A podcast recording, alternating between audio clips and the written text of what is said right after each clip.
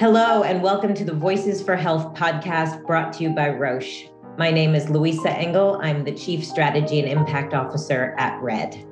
COVID 19 underscored the value of diagnostics in fighting pandemics and strengthening health systems. Across the globe, we saw that countries with strong diagnostic systems were better equipped to respond to the pandemic. And today, we're joined by two incredible women on the front lines of a lab in Zambia. The COVID 19 pandemic has had a devastating impact on HIV and TB programs. In 2020, testing for HIV fell by 22%, and it's estimated there were an additional 100,000 deaths from tuberculosis in lower and middle income countries. Diagnostics have a huge role to play in solving these challenges, and yet nearly 47% of the global population doesn't have access to accurate testing. Further, of the 37 million people living with HIV, over 6 million people are undiagnosed. AIDS is still a crisis, but it doesn't have to be. Since 2020, Roche and Red have teamed up to tackle this challenge, and I'm thrilled to say that we've just renewed our partnership for another three years. Be on the lookout for some great content and ways to get involved in this life saving work to raise awareness of the importance of diagnostic testing, investing in lab systems, driving capacity building, and empowering health workers to eradicate HIV and future pandemics. I am chatting here today with two really important guests to talk about the value of diagnostics in the fight against pandemics. Joining us today are two speakers. We have Doreen Shempela, the head of laboratory services at the Churches Health Association of Zambia Laboratory. And we are also joined by Cynthia Kasonde, the quality officer at the Chaz Lab too. Doreen and Cynthia, welcome and thank you for joining us. Thank you so much, Louisa. Doreen, I'd love to start off with you as the head of the Chaz Lab. Uh, can you tell us how you chose a career in a lab testing space? Hey, Louisa, um, I chose a career in, in lab because I love science. Um, I really love is, is a profession that I always of even when I was just a young girl. It's science that actually answers most of the health questions that we have. And I think it contributes so much to public health. And I thought I would really uh, become a scientist and contribute to the, the knowledge and to also information that would help us address some of the public health challenges that we are grappling with. And when you were coming up in your career, Doreen, were there many other women working in the labs? Wow. Uh, at that time, I think there weren't a lot. Actually, uh, when I was doing my bachelor's degree in biomedical sciences, the country had just introduced that program, and I was in the second cohort. So um, when we graduated, we were very few locally trained biomedical scientists but obviously, with time, our numbers are slowly increasing. But I think that time we were very few in the profession. So there's more and more kind of role models coming to the fore. And Cynthia, how about you as, as a, a young woman working in the lab? What what got you interested in, in your career today? Uh, for me, it's it's quite an interesting story uh, because I grew up in a home where I had only one single parent that was working. That was my dad. And if you've heard, I think, much about Zambia, it's famous for the mining and the copper. So my dad used to work in the mines as an electrical engineer. So I always uh, envied to become like him, an electrical engineer. And the other interesting thing was I had an aunt who came to me and told me that, you know, you really like helping people and maybe you should become a doctor. So now I had to sit down and think, how best can I help people do this, this achieve this passion that I have, and at the same time um, do something that is really, really important. And after reading a lot, I came to discover that I could actually get into the, the world of biomedical science because um, at the end of it all, the doctor cannot make a decision without um, without the lab results.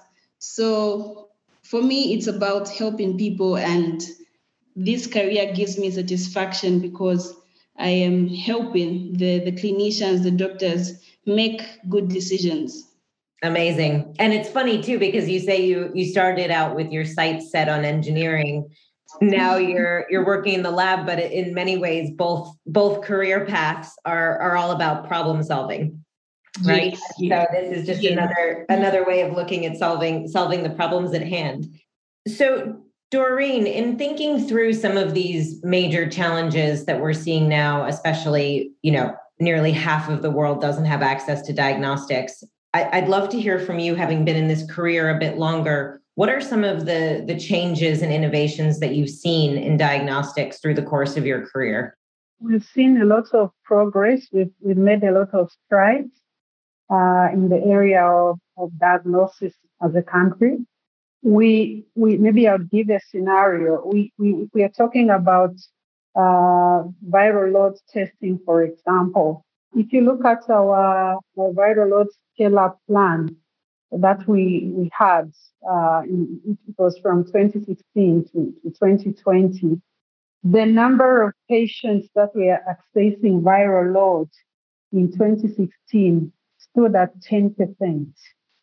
Said, okay, for us looking at the fact that we are 10% now in 2016, maybe let's target to be at least 80% by 2020. It was ambitious. It was an ambitious target, but uh, we're looking at where we are coming from, the infrastructure that we had then. And one of the things that we, we set out was we need to make sure that we have a strong commitment, strong coordination and collaboration between the ministry, between partners that we are working in the health sector. Another factor that we had put that we believed would help us attain this ambitious goal of making sure that we try to strengthen the system, the lab system. And there have been a lot of uh, innovations that have come on board. And if you look at our data now, uh, we are now in 2022 in terms of coverage at national level. We are above 90 in terms of 90% in terms of viral load coverage. We were very focused and we are very determined and we needed to make sure that we make progress and move from where we were starting from and just demonstrate that with strong commitment, coordination, collaboration, with emphasis in lab system strengthening, with emphasis on at least proper data management, with an emphasis on supply chain issues, we can do it. And if you look at Zambia, I think we are proud that we've made a lot of progress in, in, in this area. We, we are talking about innovations like diagnostic network optimization. I'm talking about tests like viral load again. Viral load access, it has helped us to at least maximize impact it has also helped us to leverage the resources that the various partners are working because it has enabled us to generate efficiency. Thanks so much, Doreen. It's amazing to hear about how all of these innovations have, have really been brought to life. Thanks in, in huge part to that strong collaboration that you mentioned between the Ministry of Health, private sector partners, advocacy groups, and, and certainly the, the kind of frontline workers in the lab like Cynthia and yourself. You mentioned how important it is to have diagnostic equipment that is multifaceted. And when we were visiting your lab in April, you had shown us the Roche machine, and there's a nickname for it. Can you tell me what the nickname of the Roche machine is and what the story is behind that? Our Roche machine is uh, actually it was our very first machine before we actually bought other machines in the lab. It was one of the first platforms that we bought and a dependable platform, and, and we've used it without any issue. And uh, since we are people of faith, you know, Chaz is a Christian organization, and and uh, and our boss uh, was very happy to actually say we are going to give this machine Saint Peter, named all our machines uh, after the saints. Peter was regarded as a very the rock there is a scripture which says, I'll build my church on this rock. So Peter, for us, the rock machine is a workhorse. It's a very high throughput machine, and uh, we are able to run so many samples on the on the on the Roche platform without any issue. We have maintained a very good turnaround time of 24 uh, hours for all viral load results. So for facilities that are connected to our lab information system, they are able to get the results the same day. It's also a multi-disease testing platform. You are able to do other tests on it, and it makes the cost of doing business cheaper. Amazing. I love a workhorse machine. That's that's what every lab needs. Um, thank you so much. We know that during the COVID pandemic, labs and hospitals and health workers were were impacted dramatically. Can you tell me a little bit um, about the pressure that was put on diagnostics during the the peak of the COVID pandemic and what a normal day looks like for you and how that changed during COVID? So the coming of the COVID nineteen pandemic uh, indeed did put a lot of pressure on not only our lab, it meant uh, different staff had to be, some staff rather, had to be reassigned to other duties that had to uh, deal with COVID in terms of maybe being moved to work at another lab because there was now a demand in terms of uh, testing COVID samples. And this overall affected the productivity of the lab because now you have fewer staff to meet this demand. Other uh, effects were staff themselves getting sick of the, of the COVID-19. Because of the COVID-19, the clinics, the health centers, the hospitals were a high-risk uh, environment, and you find that these uh, HIV-infected people would fear to go to these places. So, which means that people are not going for their routine uh, viral load checks, and uh, which meant less samples for us, and probably a few uh, patients could have been affected in terms of uh, monitoring their viral load. Other effects were um, the, you know, the travel uh, restrictions and the bans you'd find that uh, the routine um, receipt of the reagents that we are using because there are these bans and we can't import uh, these reagents in. So testing had to come to a halt. So it, it, it really was not a, a good time for us as laboratories in terms of diagnosis. It's so interesting because you you speak so clearly about the challenge and the reductions that were caused in, in your ability to test and diagnose people during the pandemic, but at the same time, had all of the investments in lab system strengthening not happened over the past 10, 15 years, the Chaz lab wouldn't have existed. And because of that, you were still able to continue not just HIV diagnoses, but also COVID diagnoses during this pandemic. And I sort of shudder to think about what would have happened had the Chaz lab not been built, because um, it was still quite new when the pandemic hit.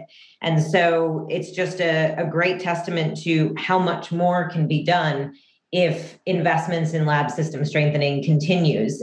I want to just shift for a, a, quick moment because we've been talking a lot about diagnoses and certainly um, diagnosing COVID. HIV has been in the unfortunately in, in Zambia for for decades. And I'd love to hear a little bit more from from you, Cynthia, about how you approach HIV in your day-to-day work and what that looks like. How are you contributing to to the end of AIDS as we know it? So when it comes to HIV, in the work of diagnosis, it's quite a very vital tool in terms of monitoring the, the viral load of the patients. I will start with uh, the children. You'd find that for infants who have uh, positively positive infected mothers, because of the tests that we have now, the point of care, we're able to monitor the HIV in this infant, whether it's present and or not. It puts the HIV pand- HIV transmission into control because when the mothers are, are diagnosed at an early stage, the HIV won't be transmitted to the, to the children. And without the lab result, the doctor cannot know what treatment to give this client who has HIV or not. Without the viral load, they would not know if the infection is being improved or it's been controlled or it's getting worse. So in in a huge way, we are really contributing to the to managing the HIV infection through diagnosis. Incredible. What I wanted to say is that the lab is critical not only to ending HIV, but I think it's critical for us to understand the fact that there's no program really that can have any impact without the lab. If you look at, if I move from the from the HIV program for malaria, like in Zambia now, we are talking about malaria elimination. And if you look at the TB program, the TB people are also saying TB elimination. And I, I don't even know how we can attain elimination without supporting the lab, without investing in the lab, because how we even know that malaria has been eliminated without testing? So I think for me, the lab is the elephant in the room that every program needs. Unfortunately, sometimes we find that the program coordinators do not see the need to strengthen labs.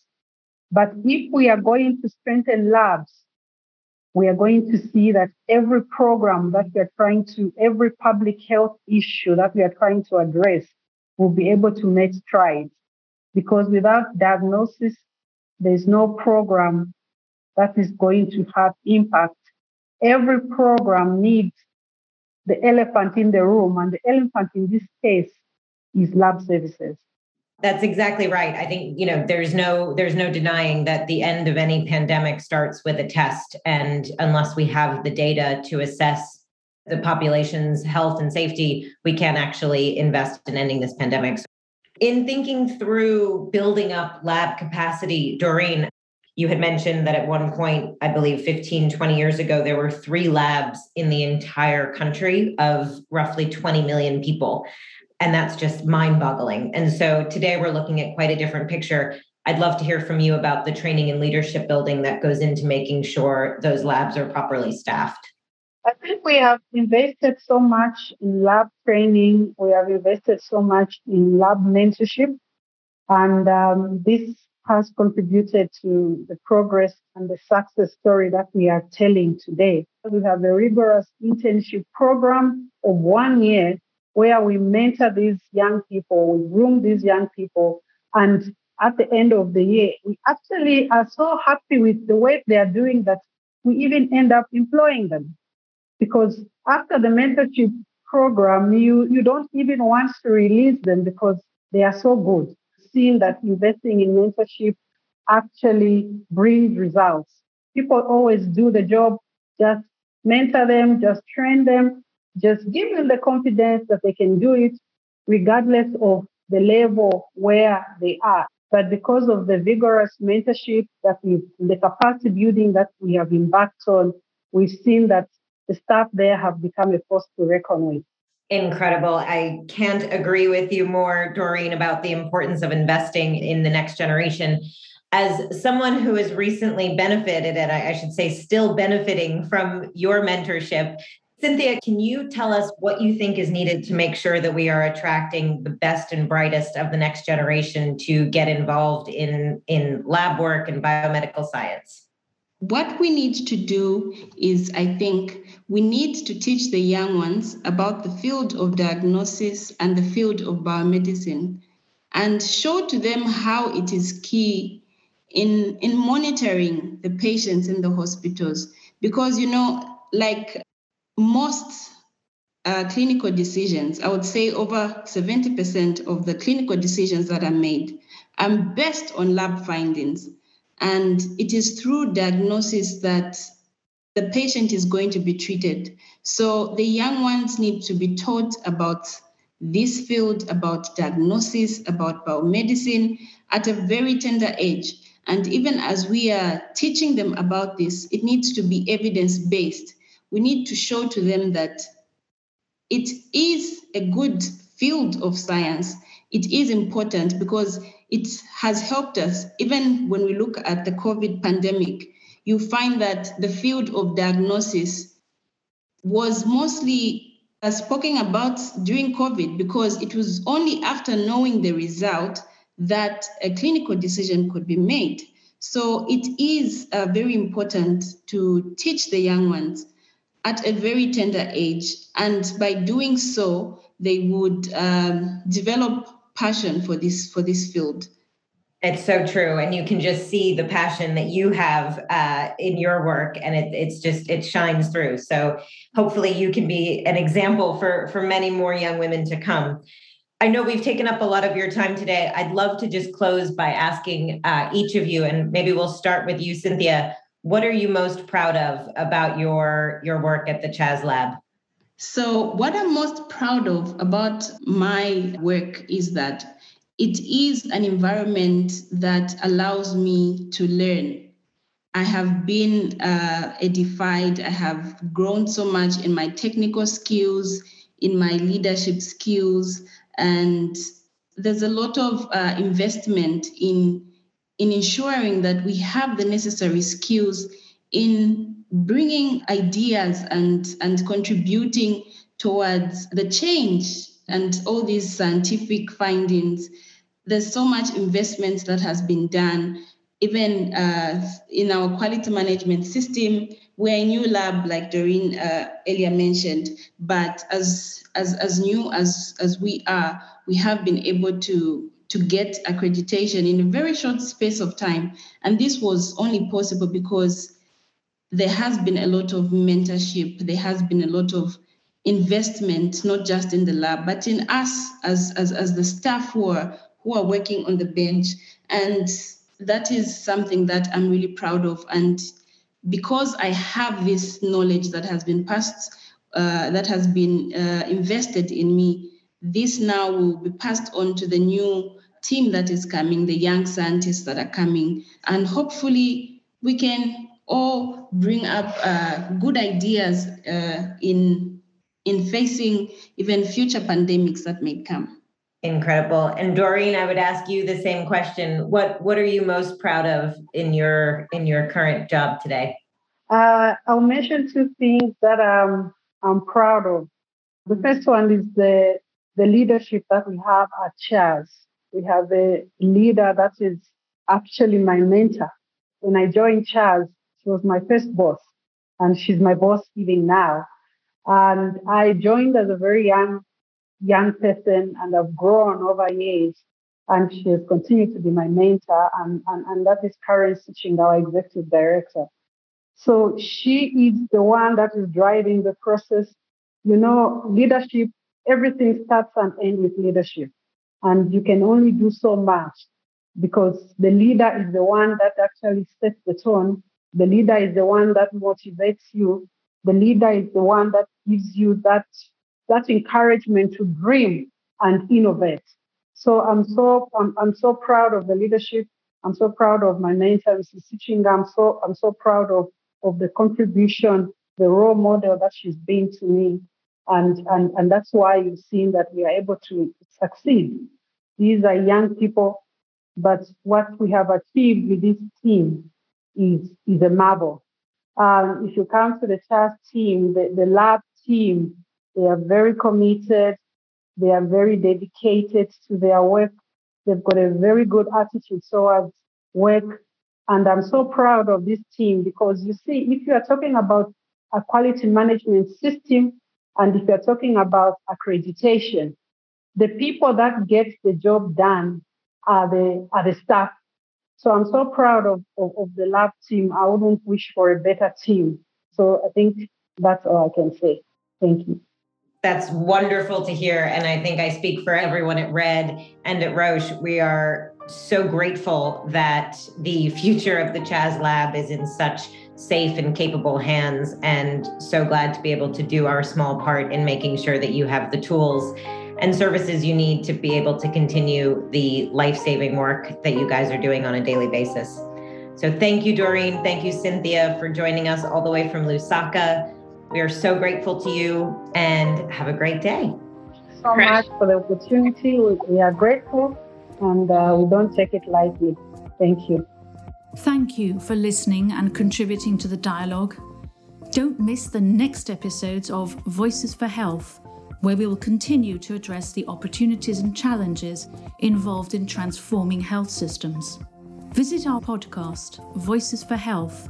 There you can find more information to contribute to the conversation about transforming healthcare.